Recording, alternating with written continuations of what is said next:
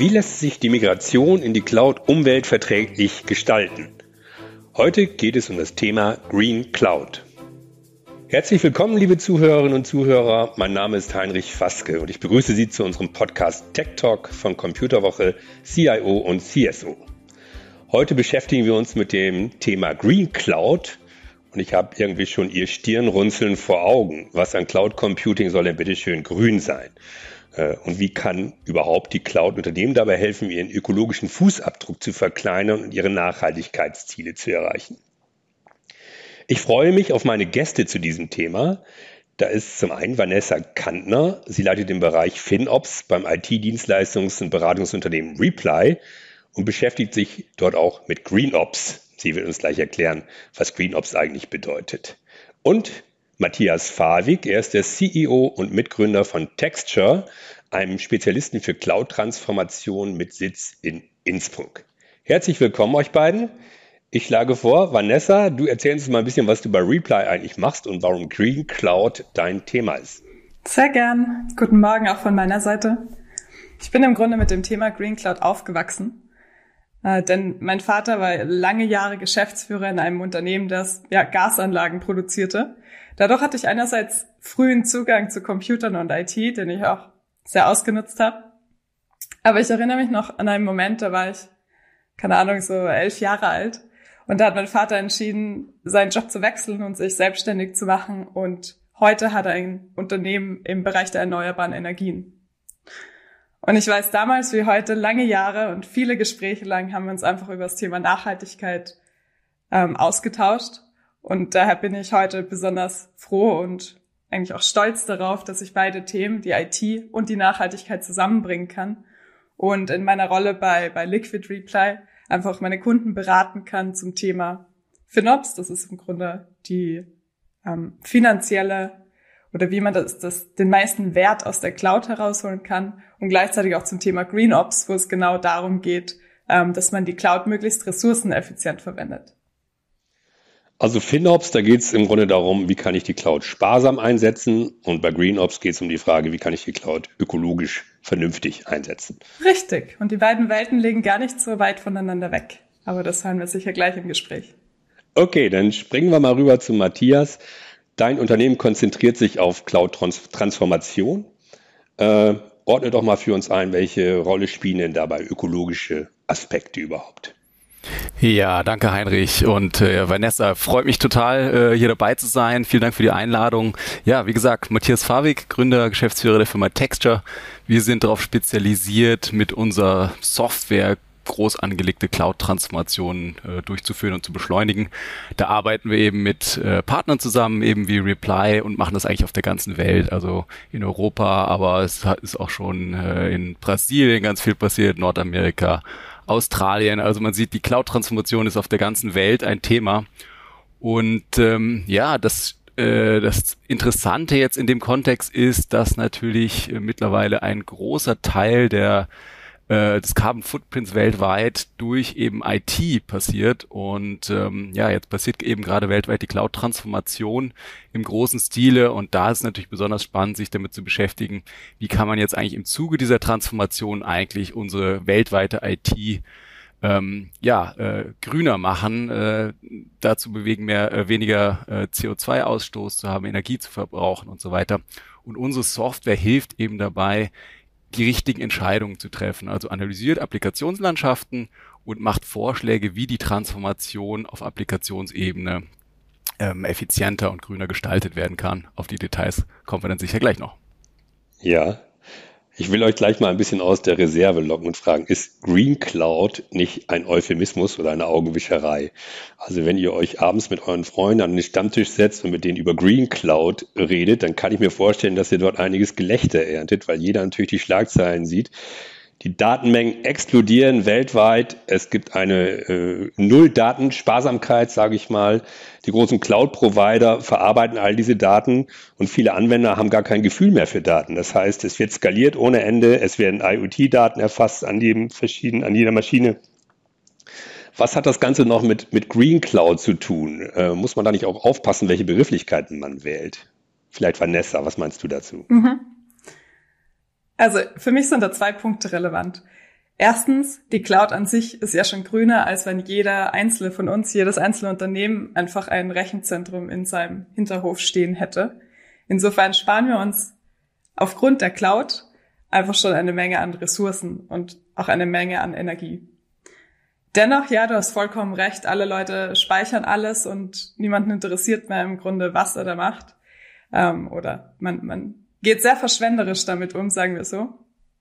Dadurch ist es zum Beispiel auch schon so weit, dass aktuell die weltweiten CO2-Emissionen der Cloud bei mittlerweile vier Prozent sind. Das heißt, vier Prozent des globalen CO2-Ausstoßes ist auf ja, Rechenzentren der Cloud zurückzuführen. Ähm, dennoch hat man mit der Cloud sehr, sehr einfache Mechanismen und Möglichkeiten, das Ganze auch zu verbessern. Also die Cloud-Provider selber bieten einfach eine unendliche, fast schon, Menge an Möglichkeiten an, wo man leicht auch Daten dann löschen kann, wo man leicht Daten in irgendeinen Bereich verschieben kann, wo sie dann sehr, sehr energieeffizient gespeichert werden. Also mit der Cloud fällt es einfach im Gegensatz zu klassischen Rechenzentren viel, viel leichter, die green zu machen, also Ressourcen zu optimieren. Matthias, was sagst du dazu? Ja, ich finde die, also die Frage vor allem äh, jetzt am Anfang finde ich sehr berechtigt auf jeden Fall. Also man muss auf jeden Fall aufpassen und differenzieren, dass wir hier nicht ins irgendwie mit diesen Themen ins Greenwashing verfallen. Ähm, ja, aber wie Vanessa schon gesagt hat, es gibt äh, einige Themen, äh, wo man jetzt mit der Cloud-Transformation eben äh, effizienter, äh, ressourcenschonender sein kann. Ähm, und das finde ich auf jeden Fall super. Ähm, da gibt es einiges zu tun und ähm, ja, ähm, das Wichtige ist, das Wichtige ist schon, das Ganze zu hinterfragen. Also ähm, auch zu schauen, dass Green Cloud auch nicht eine, also das ist, es gibt nicht die Green Cloud, äh, sondern ähm, ja, äh, Green Cloud ist eigentlich ein, ein Konzept, ein Prozess, dass man schaut, im Zuge der Cloud-Transformation äh, ressourcenschonender äh, zu sein. Und es gibt nicht die Green Cloud als, als von einem Provider, die man sich ein, die man einfach verwenden kann als Service. Ähm, und genau, wir müssen auch, und da kommen wir sicher auch noch drauf, die Unternehmen und die Cloud-Provider äh, ja, accountable halten, dass, dass wir nicht ins, ins Greenwashing verfallen, sondern dass eigentlich wirklich ähm, äh, ja, Ergebnisse geschaffen werden, die besser sind als äh, unsere Ressourcennutzung, wie wir das heutzutage machen. Wenn wir uns mal die Realität anschauen, wir haben ja viel Kontakte zu den CIOs in den Unternehmen und sehen sehr genau, was für wildwuchernde Cloud-Landschaften dort überall entstehen. Da steht dann Hybrid Cloud drüber. In Wirklichkeit ist es dann eine Mischung von privater Cloud, Public Cloud und zum Teil auch noch On-Premise-Systemen. Manchmal ist auch noch Mainframe irgendwo dabei. Das heißt, wir haben eine relativ wildwuchernde IT-Umgebung dort. Äh, das kann ja irgendwie nicht nachhaltig sein. Müsste es, wenn man Green Cloud ernst nehmen würde, eigentlich eine Migration in die Public Cloud gehen, so weit wie möglich? Ich spring mal rein. Also ich bin der Meinung, ja. Ähm, wie du schon gesagt hast, es gibt einen absoluten Wildwuchs, vor allem bei Konzernen, die es schon, schon länger gibt, also über zehn Jahre.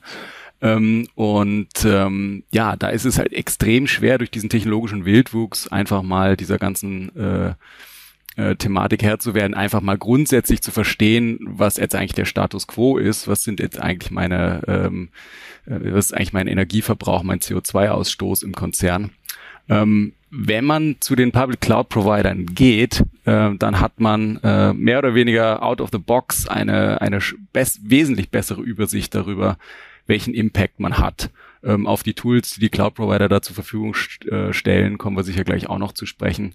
Also ich würde sagen, durch die Ressourcenbündelung, die die Cloud Provider ähm, schaffen können, also äh, ganz, ganz viele Unternehmen an einem Platz zu haben ähm, in einzelnen Cloud-Rechenzentren, ähm, hilft halt dabei, ähm, ja, die Economies of Scale zu nutzen und eben dann effizienter in den jeweiligen gebündelten Cloud-Standorten der Hyperscaler zu, zu hosten. Mhm. Ergänzend dazu, also ich stimme dir vollkommen zu, Matthias. Auf der anderen Seite, wir müssen halt auch realistisch bleiben. Also es sind nicht alle Unternehmen in der Cloud geboren. Das heißt, wir müssen einfach damit rechnen, es wird eine Migration geben und es, wir brauchen Zeit, um all diese äh, lokalen Rechenzentren abzubauen sozusagen. Ähm, gleichzeitig gibt's aber auch Workloads, die vielleicht für die Cloud gar nicht so richtig geschaffen sind. Also die Cloud arbeitet ja mit ähm, On-Demand Ressourcen aufgrund, also man, man, man kann auf Knopfdruck Ressourcen kaufen, wenn man sie braucht. Aber wir haben manchmal auch Workloads, wo es sich auch nicht lohnt, in die Cloud zu gehen. Jetzt rein von der ähm, Performance-Sicht, aber auch von den Kosten zum Beispiel. Hm, dennoch, wenn es jetzt auf die CO2-Einsparungen oder nur aus Perspektive der CO2-Einsparungen lohnt sich auf jeden Fall, vieles, vielleicht alles in die Cloud zu bringen, ja. Kannst du als GreenOps-Expertin, Vanessa, uns äh, ein bisschen genauer sagen, welche Workloads gehören aus deiner Sicht auf jeden Fall in die Public Cloud, welche nicht? Ich frage auch deswegen, weil natürlich ganz viele von unseren äh, Lesern gerade damit beschäftigt sind, die gesamte SAP-Welt, also die, die Kernanwendung letztendlich in die Cloud zu bringen. Äh, kannst du das ein bisschen für uns einordnen? Wo, was ist sinnvoll, was nicht aus deiner Sicht? Nur von, also von der Kostenseite sowieso, aber vor allem auch von der ökologischen Seite her. Mhm, sehr gern. Also alle Anwendungen, die skalieren müssen, rauf und runter, lohnen sich komplett in der Cloud. Also sobald ich eigentlich schwankende Nachfrage habe an meiner Anwendung, dann ja, lohnt sich die Cloud. Dort kann man es automatisieren. Dort kann ich automatisch neue Ressourcen zuschalten, wenn ich sie brauche, aber auch wieder die Ressourcen abschalten, wenn ich sie nicht brauche. Ein Thema, was ein bisschen ähm, schwierig ist, auch was wir aus unserer Erfahrung immer wieder sehen, ist das Thema auch Datensicherheit. Ähm, wir, wir sprechen ja eigentlich nicht nur von den ökologischen Vorteilen der Cloud, sondern den gesamten ESG. Ähm, das heißt, äh, nicht nur die Umwelt Umweltperspektive, sondern auch die soziale sowie die ja, Policy-Perspektive. Ähm, und aus sozialer Sicht ist es manchmal vielleicht besser, wenn man die Daten einfach on-prem, das heißt in seinem Rechenzentrum stehen hat. Außerdem gibt es auch Anwendungen, irgendwelche Datenbanken, die halt da einfach stehen und 24 zu 7 laufen müssen, weil da vielleicht kritische Daten drauf sind und die man halt einfach nicht so abschalten will oder kann. Aber gleichzeitig, die muss man oft auch nicht skalieren. Und das sind so Anwendungen, wo man, wo man sich überlegen kann, okay, vielleicht lasse ich die einfach in meinem Rechenzentrum. Mein Server ist vielleicht dann zu 100 Prozent mit dieser Anwendung, mit dieser Datenbank beschäftigt. Und insofern, ja, sind die Ressourcen genutzt. Also es gilt bei der Cloud wie on-prem. Das Wichtige ist, dass die Ressourcen komplett ausgeschöpft werden. Ich habe es kurz angesprochen, wenn man einen Server hat, wenn der zu 100 Prozent ausgelastet ist, super, dann macht man es richtig. Wenn ich ja, Matthias, bitte. Da kann ich mich eigentlich anschließen. Es ist genau das Richtige, eigentlich sich anzuschauen, nicht auf sozusagen dem ganzen Applikations- oder Infrastrukturportfolio, sondern wirklich auf Applikationsebene zu schauen. Was macht Sinn und wo ähm, habe ich die, die größten Vorteile? Das ist am Ende des Tages genau das, was wir mit unserer Software machen, sozusagen pro Applikation Analysen. Wo gebe ich die Applikation, wenn ich die Applikation zu Cloud Provider X in Region Y gebe, welchen Footprint hätte ich dort. Also der Unterschied, äh, ob das, äh, ob ich eine Google-Region beispielsweise, Google Cloud-Region in Finnland verwende versus Nevada, ist ein riesengroßer Unterschied. In Nevada fast, werden fast keine ähm, Renewable Energy äh, Quellen verwendet. In Finnland es ist es ist extrem hoch. Also da gibt's eben verschiedene Entscheidungen, die man treffen muss. Und ähm, das kommt auf den Workload an ähm, und natürlich dann auf die Entscheidung, wohin und mit welcher, mit welchen Technologien. Ähm, oft keine einfachen Entscheidungen, aber ja, da, dafür sind wir dann da zu, zu helfen, diese Entscheidung zu treffen. Ja. Ähm, das hört sich so an, als wenn ihr eigentlich schon beide davon ausgeht, dass es weiterhin eine hybride Welt geben wird, dass die Unternehmen auch weiter an ihren eigenen Data Centers festhalten werden. Wir wissen, dass die unterschiedlich gut energieeffizient aufgestellt ist, sage ich mal. Die PUE-Werte, die viel zitierten, also Power Usage Effectiveness, ist äh, unterschiedlich. Die meisten IT-Chefs, die wir kennen, sagen, sie sind da schon auf fast einem ähnlichen Niveau wie die großen, Cloud-Provider. Ähm, trotzdem stellt sich mir natürlich die Frage, wenn ich so eine heterogene Landschaft habe, verträgt sich das dann mit meinen grünen Zielen? Muss ich da nicht versuchen, irgendwie zu rationalisieren und vielleicht auch Rechenzentren abzuschalten, ähm, damit mein Footprint insgesamt besser wird? Meine kurze Antwort, nein, muss man nicht unbedingt. Man muss nicht sofort alles abschalten. Die lange Antwort ist, es geht im Endeffekt immer um, wie effizient alles genutzt werden kann. Also wenn ich es schaffe, mein Rechenzentrum zu 100 Prozent auszulassen, super, gar kein Problem. Aber auf der anderen Seite, realistischerweise ist es halt oft nicht der Fall. Und da lohnt sich dann auch die Cloud, weil da kann ich einfach meine Ressourcen auch mit anderen Leuten teilen und dann werden sie optimal genutzt. Genau, ja. Also ähm, würde ich mich auch komplett anschließen, äh, je nachdem, wie man halt als Unternehmen mit den eigenen Rechenzentren aufgestellt ist, ähm, kann man die, die Ziele erreichen oder eben auch nicht. Also, und ich würde fast behaupten, ich würde behaupten, dass eigentlich als, als Unternehmen man typischerweise ähm, schlechter dasteht, was Effizienz angeht, als die Hyperscaler. Ja, weil man eben diese Economies of Scale nicht nutzen kann. Ähm, oder eben wie, wie die Cloud-Provider das machen, eigene Windfarmen bauen äh, für das Rechenzentrum etc. Mhm. Ja, man weiß ja, dass die großen Cloud-Provider zum Großteil auch ihre Hardware selber bauen, also dass sie äh, da einfach auch nochmal einen ganz anderen Hebel in der Hand haben. Lass uns mal zum Thema Umsetzung kommen. Green Cloud ist ja erstmal nur ein Schlagwort, ja. Ähm, Gibt es jetzt Unternehmen, die setzen sich irgendeine Taskforce hin oder, oder, oder so und sagen, jetzt machen wir mal Green Cloud und überlegen wir mal, wie wir da weiterkommen? Ist das eine Strategie? Ist das ein Konzept? Wie, wie kommt das rein ins Unternehmen? Wie muss man sich das vorstellen, dass Green Cloud auf die Tagesordnung kommt? Was muss da passieren? Vielleicht Vanessa. Mhm.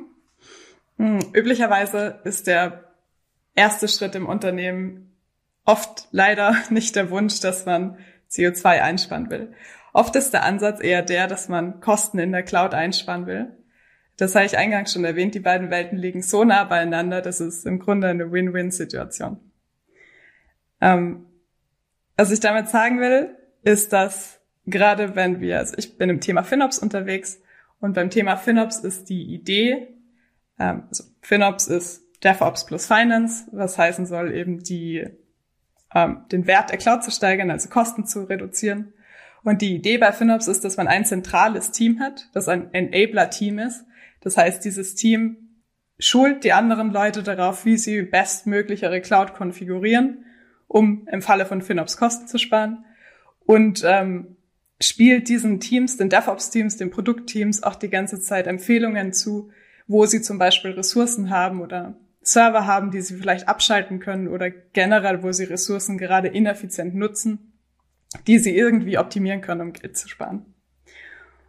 Und ihr habt schon gehört, also es geht um Ressourcen abschalten und Ressourcen vielleicht äh, reduzieren. Und da haben wir auch schon die Brücke im Grunde zum CO2.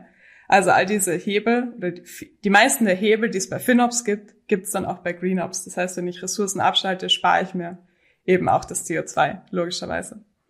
Und wenn wir dann nur von GreenUps sprechen, ist die Idee eine ähnliche, dass wir ein zentrales Team haben, das eben dieses Wissen im Unternehmen verbreitet und die Teams dazu ermutigt, selber Dinge umzusetzen.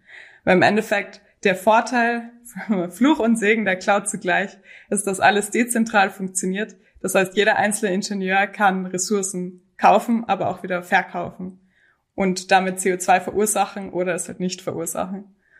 Und dementsprechend ist es extrem wichtig, dass man alle Leute dahin bringt, dass sie selber die Verantwortung über ihre Cloud-Nutzung übernehmen, um dann eben auch das CO2 zu reduzieren. Und das kann man eben machen, indem man sie die ganze Zeit, indem man Wissen teilt, indem man ihnen zeigt, wie es richtig geht, aber äh, gleichzeitig, indem man ihnen auch den Spiegel vorhält und sagt, hey, das ist der aktuelle CO2-Ausstoß eures Environments, der halt eigentlich unnötig ist. Also schaltet es bitte ab, dann rettet ihr die Welt und ihr spart auch ein bisschen Geld. Ist das nicht äh, ein bisschen gefährlich, wenn ich mal fragen darf, äh, wenn man FinOps und GreenOps so mehr oder weniger gleichsetzt? Weil letztendlich sind es ja doch zwei unterschiedliche Dinge. Ich kann ja auch zum Beispiel die Kosten senken, indem ich mich ökologisch unkorrekt verhalte. Ja? Im Grunde äh, 90 Prozent der Dinge, der Best Practices überschneiden sich bei FinOps und GreenOps. Äh, es gibt natürlich Dinge, manchmal ist zum Beispiel ähm, eine Region CO2, also positiver sozusagen oder man spart sich CO2, wenn man eine Workload in eine Region deployt. Auf der anderen Seite könnten die Kosten in der Region höher sein. Das heißt, ab und zu gibt's natürlich Trade-offs, aber wenn man noch gar nichts hat, sozusagen, wenn man ganz am Anfang bei einem Thema steht, ist es einfach der Knaller. Also man kann Geld sparen, man kann CO2 sparen und im Grunde freuen sich alle Stakeholder im Unternehmen, wenn man das anfängt. Matthias, du, ich, ich sehe dich am Bildschirm nicken. Zwei mhm. Kommentare dazu. Äh, Vanessa, du hattest gesagt, ähm, sozusagen, dass ein zentrales Team geben muss, was sozusagen die Best Practices ins, ins Unternehmen trägt, was das angeht. und da vielleicht als auch als Anlaufstelle dient. Da ist mir sofort das eben das Schlagwort äh, Cloud Center of Excellence äh, in den Kopf gefallen. Also das, das ähm, fördern wir sozusagen immer mehr oder versuchen unseren, unseren Kunden zu sagen, okay, bitte etabliert ein Cloud Center of Excellence, was natürlich zum einen aus technischer Sicht ähm, einzelne äh, Abteilungen äh, berät und bei, dabei hilft, schnell Cloud-Transformations- oder Modernisierungsentscheidungen zu treffen, aber dann auch natürlich dieses Wissen ähm, und diese, diese Ziele Richtung ähm, ja, Green Cloud ähm, Perspektiven, Green Cloud äh, Zielen mit ins Unternehmen trägt. Und da ist dann wiederum ganz wichtig, dass eigentlich das nochmal Support von noch weit, wesentlich weit äh, weiter oben, oberen Stelle gibt, ähm, dass eigentlich äh, ja die Unternehmensführung eigentlich auch dieses, Go gibt, dass letztendlich nicht immer nur die Kosten äh, Optimierung im Vordergrund steht, sondern eben auch äh, andere Ziele, wie, wie sozusagen Green, Green Cloud Ziele. Ähm, weil wenn das nicht von ganz oben sozusagen gefördert wird, dann wäre meine Befürchtung, dass eigentlich Kostenoptimierung oder technische Themen eigentlich immer die überschreibenden Prinzipien sind ähm, bei der Transformation oder Modernisierung in die Cloud.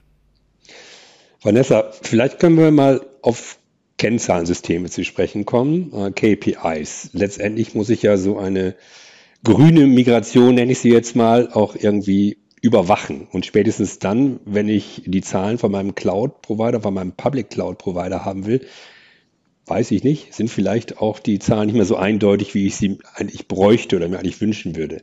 Gibt es ein geschlossenes Kennzahlensystem, das alle Aspekte einer Cloud-Migration letztendlich äh, berücksichtigt und mir wirklich eine grüne Migration ermöglicht? Mhm. Es kommt drauf an. es kommt, äh, und zwar kommt es auf den Cloud-Provider an, den man verwendet. Also, ihr habt vielleicht schon mal von Scope 1, 2 und 3 Emissions gehört, also direkten und indirekten ähm, CO2-Emissionen. Und genau die sind auch die KPIs, die man verwenden kann bei der Migration.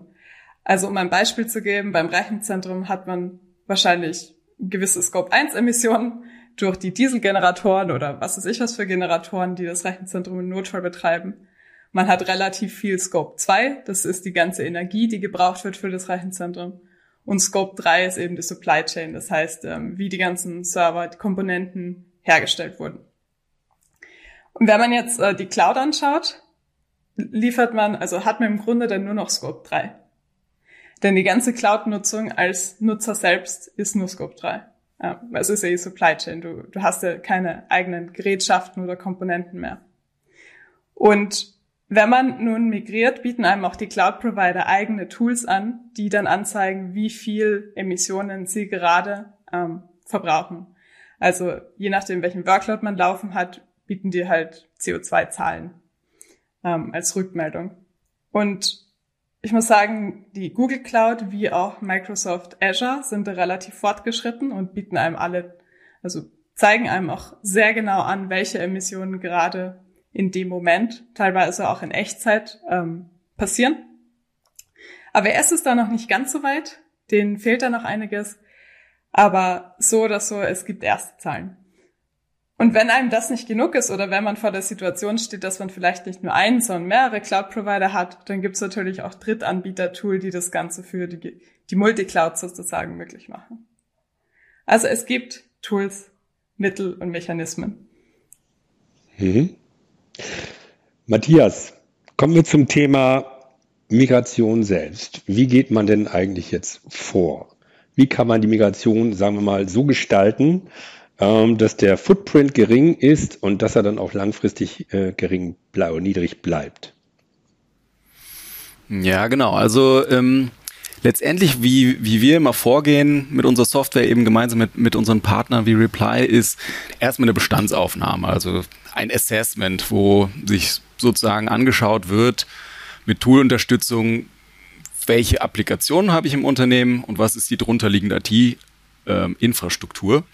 Ähm, und dann geht es natürlich darum zu schauen, aus CO2-Emission-Perspektive, was sind jetzt da eigentlich die Ist-Werte? Also da gibt's dann äh, verschiedene ähm, auch äh, DCM-Tools, also Data Center Management Tools, wo man sich auch solche Informationen rausziehen kann. Was Texture, was unser Produkt dann sozusagen äh, hinzufügt im Kontext der, der CO2-Ausstoßanalyse, ähm, äh, ist die automatisierte Berechnung von Szenarien. Also wir können sozusagen sagen, wenn ich Applikation X ähm, zu einem Cloud-Provider in Frankfurt gebe ähm, und das in einer containerisierten Form, ähm, dann habe ich diesen Elektrizitätsverbrauch und diesen Car Carbon Footprint. Und wenn ich das alternativ nach Finnland gebe, nach Nevada gebe, was wären da die Ausstöße? Und das kann ich, da kann ich dann sozusagen auch noch die Kosten äh, vergleichen. Und habe da sozusagen die Möglichkeit, ähm, richtige Entscheidungen zu treffen, indem ich diese Perspektiven mit in Betracht ziehe. Also Kosten, Deployment Location spielt natürlich bei der Latenz dann immer eine Rolle ähm, und eben der CO2-Footprint. Ähm, und ähm, genau, und da, wie wir eben schon am Anfang erwähnt haben, geht es eben darum zu schauen, nicht auf Gesamtapplikationslandschaftsebene zu entscheiden, sondern pro Applikation entscheiden, wo habe ich eigentlich die größten Benefits im, im, in, in diesen Perspektiven, äh, Kosten, Latenz und äh, CO2-Footprint. Und genau, dann geht's natürlich in das Solutioning, äh, die, die, in die Migration selbst, ähm, wo dann auch typischerweise dann eben äh, Partner helfen, eigentlich diese in Migration durchzuführen. Das Ganze, du hast es vorhin erwähnt, Matthias, äh, wird wahrscheinlich dann gesteuert aus diesem Cloud Excellence Center. Man braucht ja irgendwie eine Instanz im Unternehmen, die die ganze Steuerung äh, für dieses Thema übernimmt. Vielleicht an Vanessa nochmal. Ist die FinOps-Instanz eigentlich die gleiche wie die GreenOps-Instanz in dem Fall? Danke für die Frage. Generell ist es so, FinOps und GreenOps, dieses Enabler-Team, kann man auch einfach im Cloud Center of Excellence ansiedeln. Im Endeffekt kann man auch das FinOps und GreenOps-Team als ein eigenes Team ähm, verwenden. Denn wie gesagt, die beiden haben Best Practices, haben Methoden, wo die Schnittmenge eine sehr, sehr große ist. Ein prominentes Beispiel ist ähm, das Thema Showback. Also Showback heißt im Grunde nur, dass ich ein Dashboard aufsetze, was meinen Teams in möglichst Echtzeit zeigt, welche ähm, CO2-Emissionen sie gerade verursachen mit ihrer Workload oder welche Kosten sie verursachen. Und beides kann ich auf einem Dashboard darstellen und ihnen da über diesen Weg vielleicht auch gleich die Empfehlungen mitgeben, was sie ändern können. Insofern ja, kann man auf jeden Fall im Cloud Center of Excellence auch ansiedeln. Ja, ich würde auch sagen, also das Cloud Center of Excellence im Bestfall ist ein multidisziplinäres Team. Ähm, wir sehen typischerweise Unternehmensarchitekten, die sozusagen Übersicht über die momentane Applikationslandschaft halten.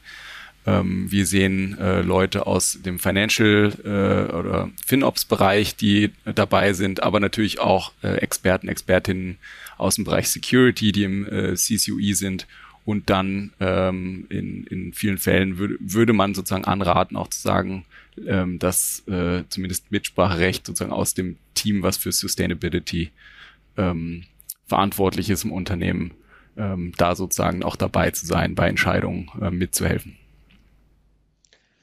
Vielen Dank euch beiden. Zum Schluss nochmal die Frage, ähm, wo fängt man eigentlich an? Also man steht jetzt da, man hat eine heterogene Welt, Teile sind in die Public Cloud migriert, äh, man ist mitten in diesem Prozess und das Thema Green Cloud, ja, schlägt jetzt überall ein. Genau wie FinOps sind ja eigentlich parallele Prozesse, haben wir ja schon beschrieben. Wie fängt man jetzt an, um das Ganze vernünftig unter Kontrolle zu bringen und äh, nachhaltig aufzusetzen? Vielleicht Vanessa. Anfangen sollte man vor allem, indem man Nachhaltigkeit fix in die Unternehmensstrategie aufnimmt. Also ich glaube, Matthias hat es angesprochen, man braucht diesen Support von oben sozusagen, äh, dass, man, dass das eben ein relevantes Thema fürs Unternehmen ist. Dann, aufbauend darauf, muss man sowieso Business Cases rechnen, wenn es um das Thema Cloud-Migration geht. Also man muss sich anschauen, was kostet es mich, nicht nur in Kosten, sondern eben auch in CO2. Wichtig bei diesen Business Cases ist, dass man direkt am Anfang auch KPIs definiert, die relevant sind fürs Unternehmen und die auch relevant sind, sobald die Workload in der Cloud sind. Also solche KPIs, die ich einfach auch später wiederverwenden bzw. weiter tracken kann. Ähm, sobald ich das dann mal migriert habe, äh, schaue ich mir einfach mit allen Beteiligten an, wie kann ich das optimieren, wie kann ich meine vorher erwähnten KPIs einfach weiter, weiter verbessern. Gegebenenfalls mit Hilfe eines FinOps oder GreenOps Teams. Mhm. Matthias, gibt es noch was zu ergänzen? Ja, genau. Also was natürlich grundsätzlich wichtig ist, ergänzend zu dem, was Vanessa gesagt hat, ist einfach die Ist-Stand-Analyse. Also je nachdem, wo ich mich gerade befinde, ich kann ja ganz am Anfang meiner Cloud-Transformation sein, dann ist es natürlich wichtig, zu, äh, ein Assessment zu machen. Ja, welche Applika wie sieht meine Applikationslandschaft gerade aus? Was sind meine, ähm, wie sieht mein Footprint gerade aus? Und, und dann verschiedene Szenarien zu berechnen ähm, für die Cloud-Transformation bei verschiedenen Hyperscalern zum Beispiel und da dann die Business Cases rechnen, um die Entscheidungen treffen zu können. Beziehungsweise, wenn ich schon in der Cloud bin oder großflächig in der Cloud bin, zu schauen, dass ich eventuell ähm, eben diese Tools einsetze von den Cloud-Providern, ähm, um eben sehen zu können, wo ich noch optimieren kann. Und gehe ich davon aus, dass diese Tools auch kontinuierlich immer besser werden in Zukunft. Ähm, genau. Vielen Dank euch beiden. Vielen Dank Vanessa Kantner von Reply und Matthias Favik von Texture. Ich gehe fest davon aus, dass ihr auch für Fragen zur Verfügung steht, wenn unsere Hörer mehr über das Thema wissen wollen. Ich glaube, es ist sehr gut klar geworden, wie wichtig es ist, dass man sich in Sachen Cloud-Migration und Cloud-Einsatz mit dem Thema Klima beschäftigt und dass es eben auch eine ganz große Chance ist, parallel mit dem Thema FinOps, mit dem Thema Kosten letztendlich zu tun. Ich bedanke mich, dass ihr dabei wart und ich bedanke mich bei Ihnen, liebe Zuhörerinnen und Zuhörer. Wenn Ihnen unser Podcast Tech Talk gefallen hat, dann abonnieren Sie ihn gerne auf den bekannten Kanälen. Sie können uns auch gerne Ihr Feedback schicken, dann bitte per E-Mail an podcast.idg.de. Vielen Dank und tschüss.